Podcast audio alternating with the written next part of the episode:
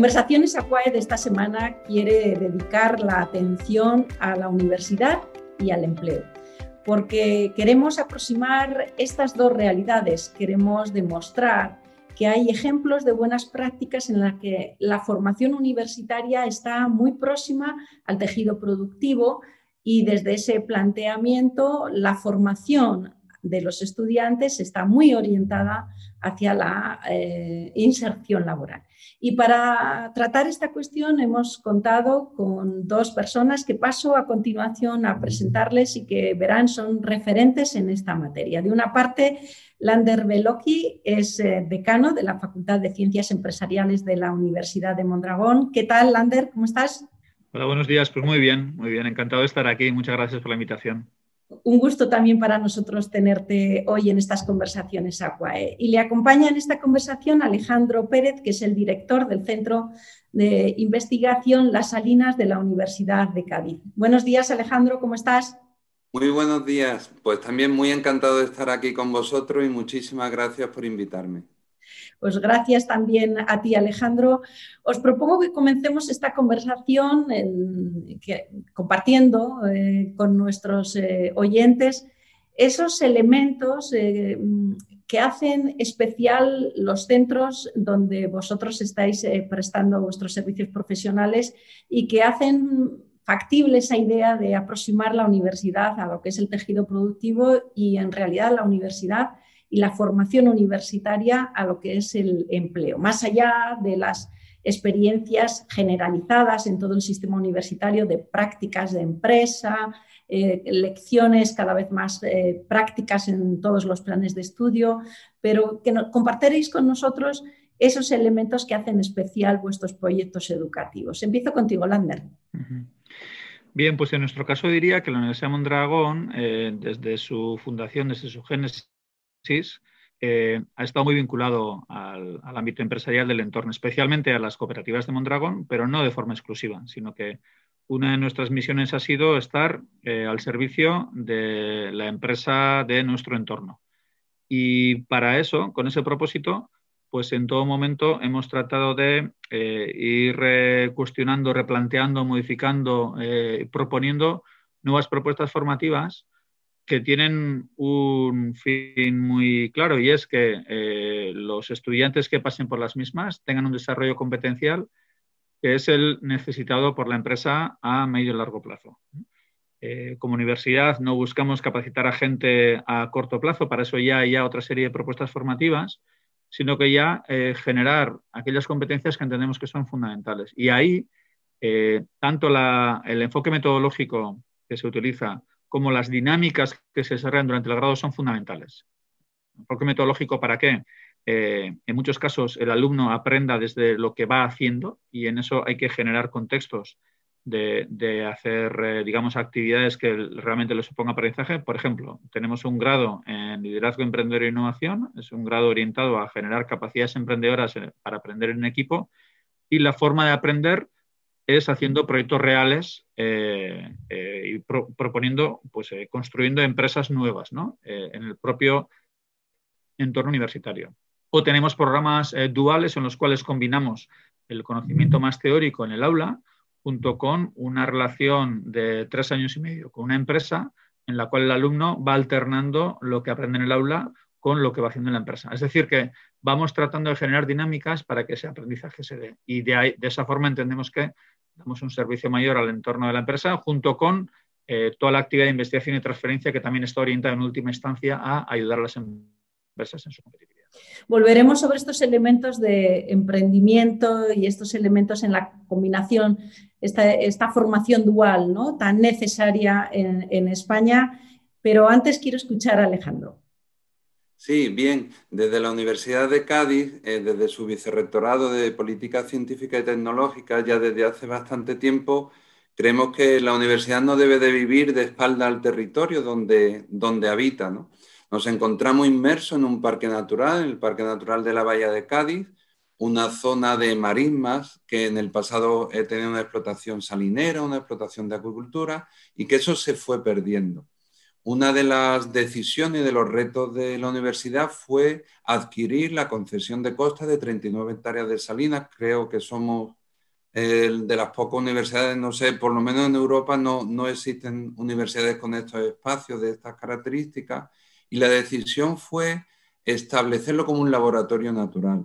Igual que existe un simulador de vuelo para aprender a pilotar un avión, que este espacio fuera un simulador también real que pudiéramos recuperar, que pudiéramos restaurar a través de la investigación, haciendo transferencia, como iremos viendo, de tal forma que sirva de experiencia piloto de qué aprovechamientos puede tener una salina artesanal, cómo podemos recuperar su cultura, sus valores económicos, su medio ambiente y enfocar y en, engarzar de alguna forma planes de estudio, planes de formación encaminados hacia la economía azul de tal forma que la investigación y la transferencia tengan una realidad en este espacio de las salinas. Por tanto, ahora mismo estamos trabajando con viveros de empresas, estamos trabajando también con programas de restauración de la biodiversidad para intentar hacer compatible economía, cultura y medio ambiente, que son más o menos los ejes en los que nos movemos,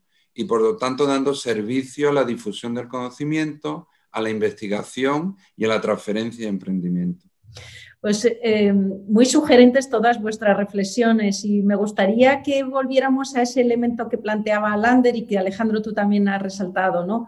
Esa eh, conexión entre universidad y tejido productivo, ese compromiso que unos y otros eh, formulan, entiendo, tratando de generar esos círculos virtuosos donde la generación del conocimiento, la transferencia de ese conocimiento aporten riqueza a la región.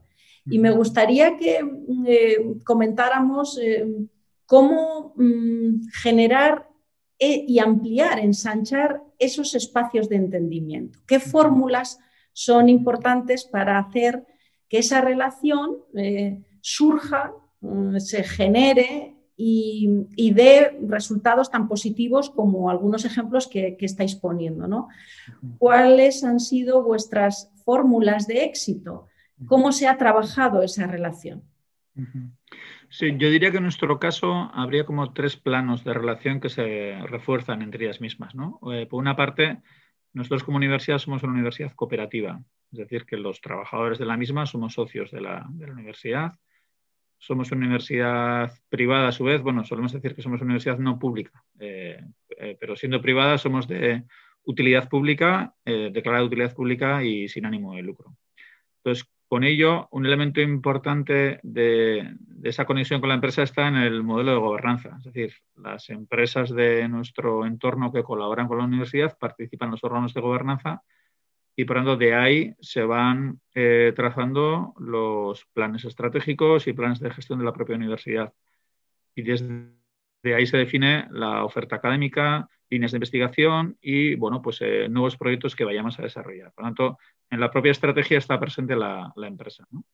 Luego, eh, yo resaltaría también la relación que tenemos con ellas a través de la investigación y transferencia. Es decir, nosotros generamos conocimiento a través de la actividad investigadora, de las tesis doctorales y el desarrollo de las, líneas de investigación, pero ese conocimiento está en gran medida orientado a resolver problemas y ayudar a las empresas a mejorar su competitividad. Es decir, eh, que buscamos que el conocimiento tenga una aplicación, una aplicabilidad, una practicidad e impacte en el mundo de la, empresa. Eh, Junto con ello, obviamente, pues hay una actividad de publicaciones en la comunidad científica internacional, congresos y demás, y redes, pero entendemos que junto con ello tiene que haber un paso más en la investigación y transferencia que desarrollamos. Y esto nos da un conocimiento muy estrecho de lo que la empresa está buscando y está necesitado. Hay muchos foros, eh, obviamente cerrados con la propia empresa, para trazar su estrategia a medio y largo plazo desde el punto de vista de negocio, tecnología, de desarrollo, de diversificación y a partir de ahí, desde lo que desde la universidad somos capaces de movilizar, les ayudamos en ese proceso. Es una conversación muy interesante, a su vez también genera mucha presión en el profesor de la universidad porque hay que aportar valor y eso no siempre es fácil, pero por otra se, aprende mucho y se sabe mucho de lo que la empresa necesita, ¿no? Y, digamos, en ese sentido nos ponemos al servicio de la misma. Y el tercer elemento importante que yo creo que refuerza este vínculo está relacionado con los propios programas formativos, tanto a nivel de grado como de posgrado. Es decir, los programas, eh, digamos que nuestra obsesión como universidad es que el diseño del programa se haga hacia donde está destinado. Es decir, no es un planteamiento de oferta de lo que la universidad y sus departamentos saben hacer, sino desde lo que se necesita. Eh, ¿Qué proyecciones de empleabilidad hay en el mercado, qué tipo de perfiles profesionales se necesitan, qué tipo de retos van a tener las empresas del entorno y por tanto qué perfiles necesitan. Entonces, e, ese es el elemento fundamental al cual nosotros de los programas formativos que diseñamos tenemos que dar respuesta. Y a partir de ahí, los departamentos, el claustro, el profesorado, digamos, tiene que eh, adaptarse a esas realidades que hay que construir eh, desde el punto de vista de conocimiento y también desde el punto de vista de metodología, que es muy importante a la hora de desarrollar las competencias y de ahí surgen las propuestas formativas. Y de ahí también va creciendo la capacitación del propio profesorado. Entonces, yo diría que entre gobernanza, investigación y el enfoque de formación nos lleva a tener un vínculo muy estrecho con el mundo de la empresa, que luego hay una serie de métricas también que para nosotros son muy, muy relevantes. El tema de la inserción laboral, el tema del desarrollo profesional y el tema de la, de la capacidad que hay en el entorno universitario de crear nuevas empresas con lo cual se mide también nuestro impacto en el emprendimiento. Alejandro. Sí, bien, en una forma muy similar a, lo explicado por Lander, la universidad también desarrolla todas esas conexiones con el tejido productivo y, intentamos ser tractores también de, para dinamizar el territorio. Uno de estos ejemplos es la creación del Centro de Transferencia Empresarial de la Universidad de Cádiz, donde eh, un, gesto interesante fue que se trasladó todo el vicerrectorado de investigación de política científica y tecnológica, se trasladó a ese edificio hace, hace poco. Desde ese centro de transferencia, junto con una cátedra de, de emprendedores, se está trabajando en líneas de economía azul y lo que estamos haciendo también existe la oficina, por supuesto, de transferencia de la investigación, como tienen otras muchas universidades, y lo que hacemos son rondas de prospección con empresarios, porque igual que comentaba Lander, eh, tenemos que recibir también las necesidades y demandas de, emprendimiento en el territorio. ¿no? Por lo tanto, en esas rondas, tanto con empresarios como con, con los distintos ayuntamientos, con sus secciones de, de emprendimiento, tenemos encuentros donde nos hace una serie de demandas de lo que necesitan y nosotros, desde lo que es el Vicerrectorado de Política Científica y Tecnológica, se establecen la sinergia y contactos con grupos de investigación, ¿no? Para que se genere esa cooperación, digamos, sinérgica ¿no? y productiva. En el término más concreto de lo que estamos desarrollando el Servicio Central de Investigación en Salinas, daros cuenta que tenemos un territorio de casi 10.000 hectáreas de una marisma, de esa marisma unas 6.000 hectáreas son de marisma y que están en muchas de ellas en desuso, con un potencial económico muy importante. Lo que estamos haciendo es recuperar la cultura artesanal, una serie de culturas, de, de actividades productivas y trayéndolas al siglo XXI en ese sentido para poder capacitar y formar a nuevos emprendedores. Hay muchos empresarios que quieren tener una innovación en qué productos pudieran sacar de esta marisma y nosotros estamos trabajando con ellos para buscar nuevos productos de alta rentabilidad económica que sean compatibles con volver a restaurar este tipo de espacios. O sea, de alguna forma ver, estudiar qué tenemos en el territorio, qué tipo de ambiente tenemos en el territorio, qué tipo de producción económica se puede hacer y qué tipo de redes de innovación y de investigación podemos aplicar a esas causas concretas. Todo eso se experimenta de forma piloto en este espacio de 39 hectáreas y después se irradia a otras zonas del, del parque natural o de otros sitios donde estos emprendedores pueden trabajar de tal forma que están, eh, les cedemos espacios de prueba o espacios de simulación. estos emprendedores desarrollan sus innovaciones junto con la investigación y después se irradian a otros sitios. De tal forma que hay un feedback continuo. Entonces, bueno, hay otros muchos vértices, pero así como términos generales para no enrollarme mucho en lo que estamos haciendo. Ahora me gustaría que retomáramos estos elementos de innovación y de creatividad que habéis apuntado para eh, conocer una pequeña opinión eh, vuestra en este sentido. ¿no? Em, a mí me gusta señalar, describir que la universidad debería ser ese banco de ideas dispuesta a prestarlas a quien lo necesite con el fin de que a partir de esas ideas se generen modelos de negocio a poder ser exitosos y que eh, devuelvan esa inversión que eh, la universidad ha hecho en todas sus, eh, las personas que trabajan en ella y que desde luego todos sus estudiantes y que las devuelvan al terreno. ¿no? Habéis citado cátedras de emprendimiento, habéis citado proyectos de emprendimiento que generan los estudiantes. Lander, Alejandro, me gustaría que nos detuviéramos en eso. Habéis comentado esta idea tan bonita de economía azul, Alejandro. Bueno, ¿cómo, cómo creéis que ¿Qué, claves de éxito tiene esos ecosistemas para poder ser generadores de ideas, ideas que se traduzcan luego en proyectos de negocio, eh, de emprendimiento viables, ¿no? ¿Qué elementos, en qué datos nos tendríamos que fijar, en qué ejemplos nos tendríamos que, detener? Eh, Lander. Sí, eh, ahora que lo mencionas, me gusta mucho el concepto ecosistema, nosotros lo utilizamos mucho, porque creo que refleja muy bien lo que entiendo se necesita para realmente desde la universidad impactar en el ámbito de emprendimiento. Nosotros, eh, concretamente, eh, en Bilbao tenemos definidos dos ecosistemas en los cuales, aparte de la propia universidad, con sus programas, estudiantes, sus capacitaciones, eh, tenemos incubación de empresas, aceleración de empresas, tenemos empresas ubicadas compartiendo espacio y sobre todo compartiendo comunidad. Yo creo que la universidad es fundamental que sea un agente influyente en la sociedad, esté impactando en los grandes retos que se tienen en la misma y una de ellas es la generación de, riqueza de nuevas empresas. Y ahí eh, es, creo que es importante que sea una especie de hub o un punto de encuentro donde distintas iniciativas, distintos agentes, eh, una parte es la formación y la generación de conocimiento, pero hay otra serie de servicios que son fundamentales a la hora de construir una nueva empresa, pues estén, estén presentes. En nuestro caso concreto, la apuesta fundamental desde la universidad es a través de un programa formativo basado en aprender haciendo que desarrollan los alumnos durante cuatro años, que es el grado en liderazgo, emprender e innovación, que en estos momentos además lo desarrollamos en, distintas ubicaciones en España, aparte de en Euskadi también estamos en Madrid, Valencia, Barcelona y luego a nivel internacional, tanto en México, en China como en, como en Corea. Son redes de laboratorios en los cuales los alumnos desde el momento que entran a la universidad ponen en marcha una empresa que es un contenedor de proyectos, desde el cual van haciendo proyectos reales con clientes reales, cada vez de mayor complejidad, y ahí van aprendiendo. Entonces, eh, apostamos por una formación en la cual, desde la experimentación, desde la puesta en práctica de ideas, eh, pero ideas reales, no sobre papel, sino ideas reales, ideas en el mercado, los, eh, estudiantes vayan, vayan aprendiendo.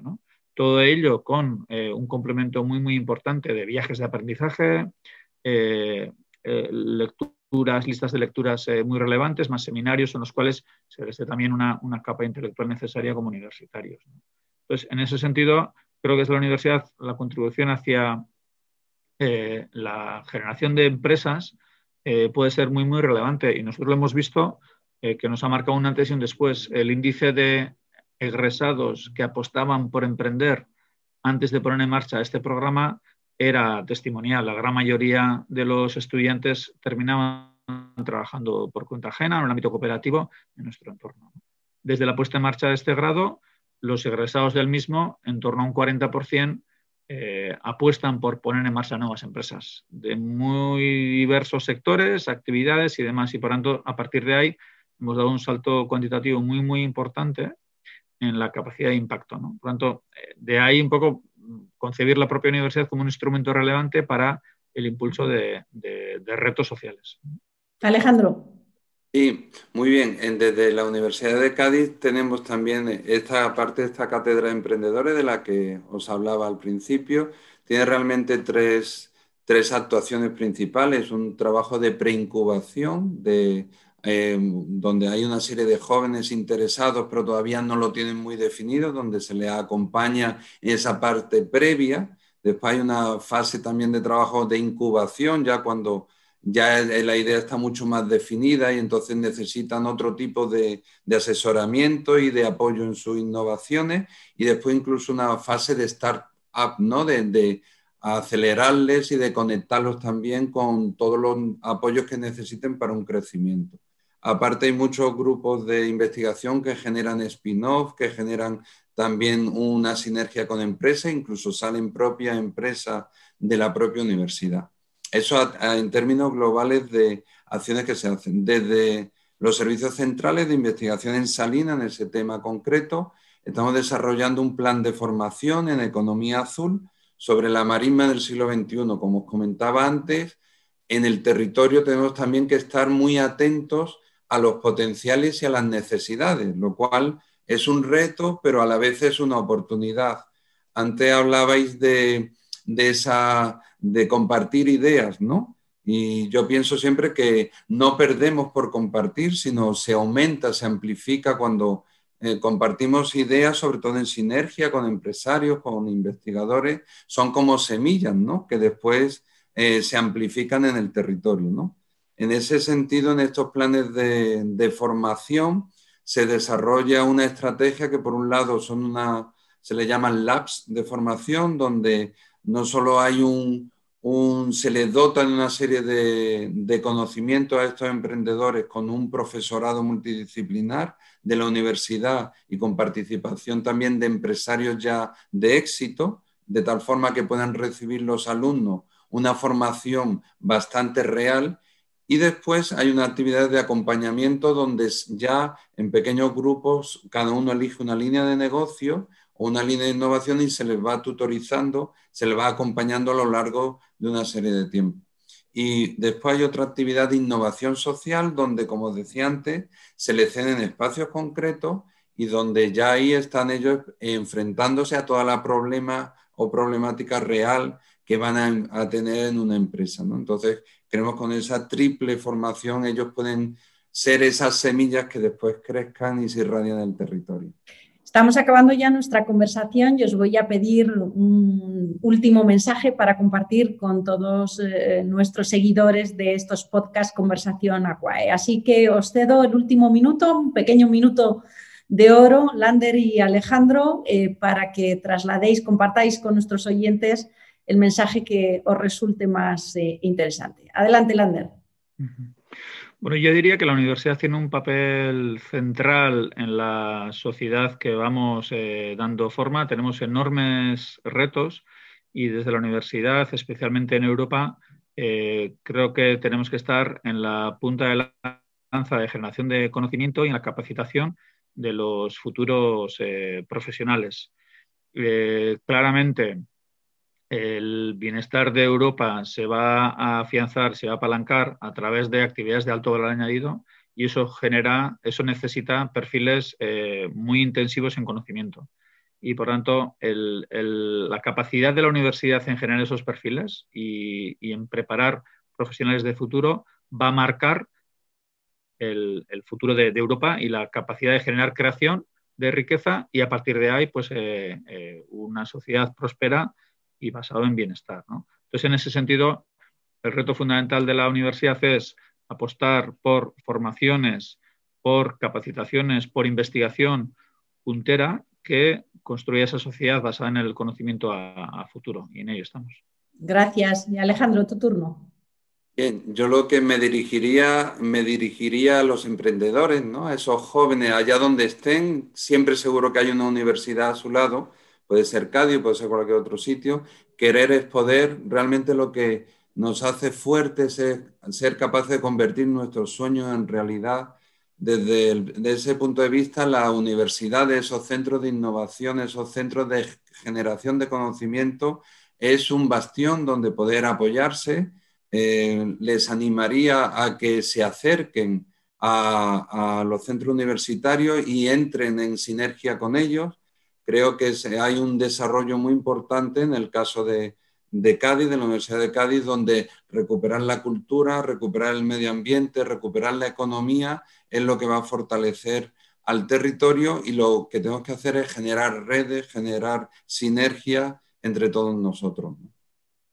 Muchísimas gracias, eh, Lander y Alejandro, por haber compartido con nosotros estas reflexiones en torno a proyectos universitarios muy distintos, pero todos ellos eh, con el mismo objetivo, que es la generación de ideas, la generación de conocimiento de valor añadido, la voluntad de transferir ese conocimiento al tejido productivo y el compromiso y la confianza con la región en la que esos proyectos universitarios se integran para generar eh, riqueza y bienestar y ese mensaje tan positivo para llamar a los jóvenes a emprender y a hacer cumplir eh, sus sueños. Gracias y hasta pronto. Muchas gracias. Muchísimas gracias.